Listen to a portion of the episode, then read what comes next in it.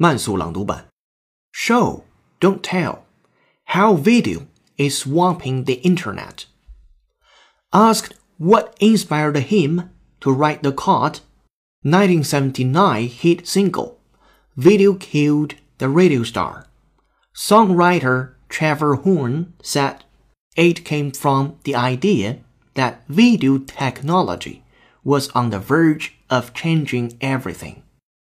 More than 35 years later, it's digital video, particularly on mobile, that is changing everything again.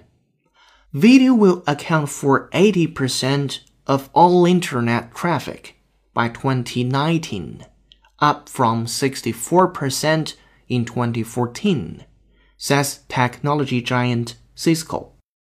Facebook founder Mark Zuckerberg says that 90% of the social network's content will be video based by 2018.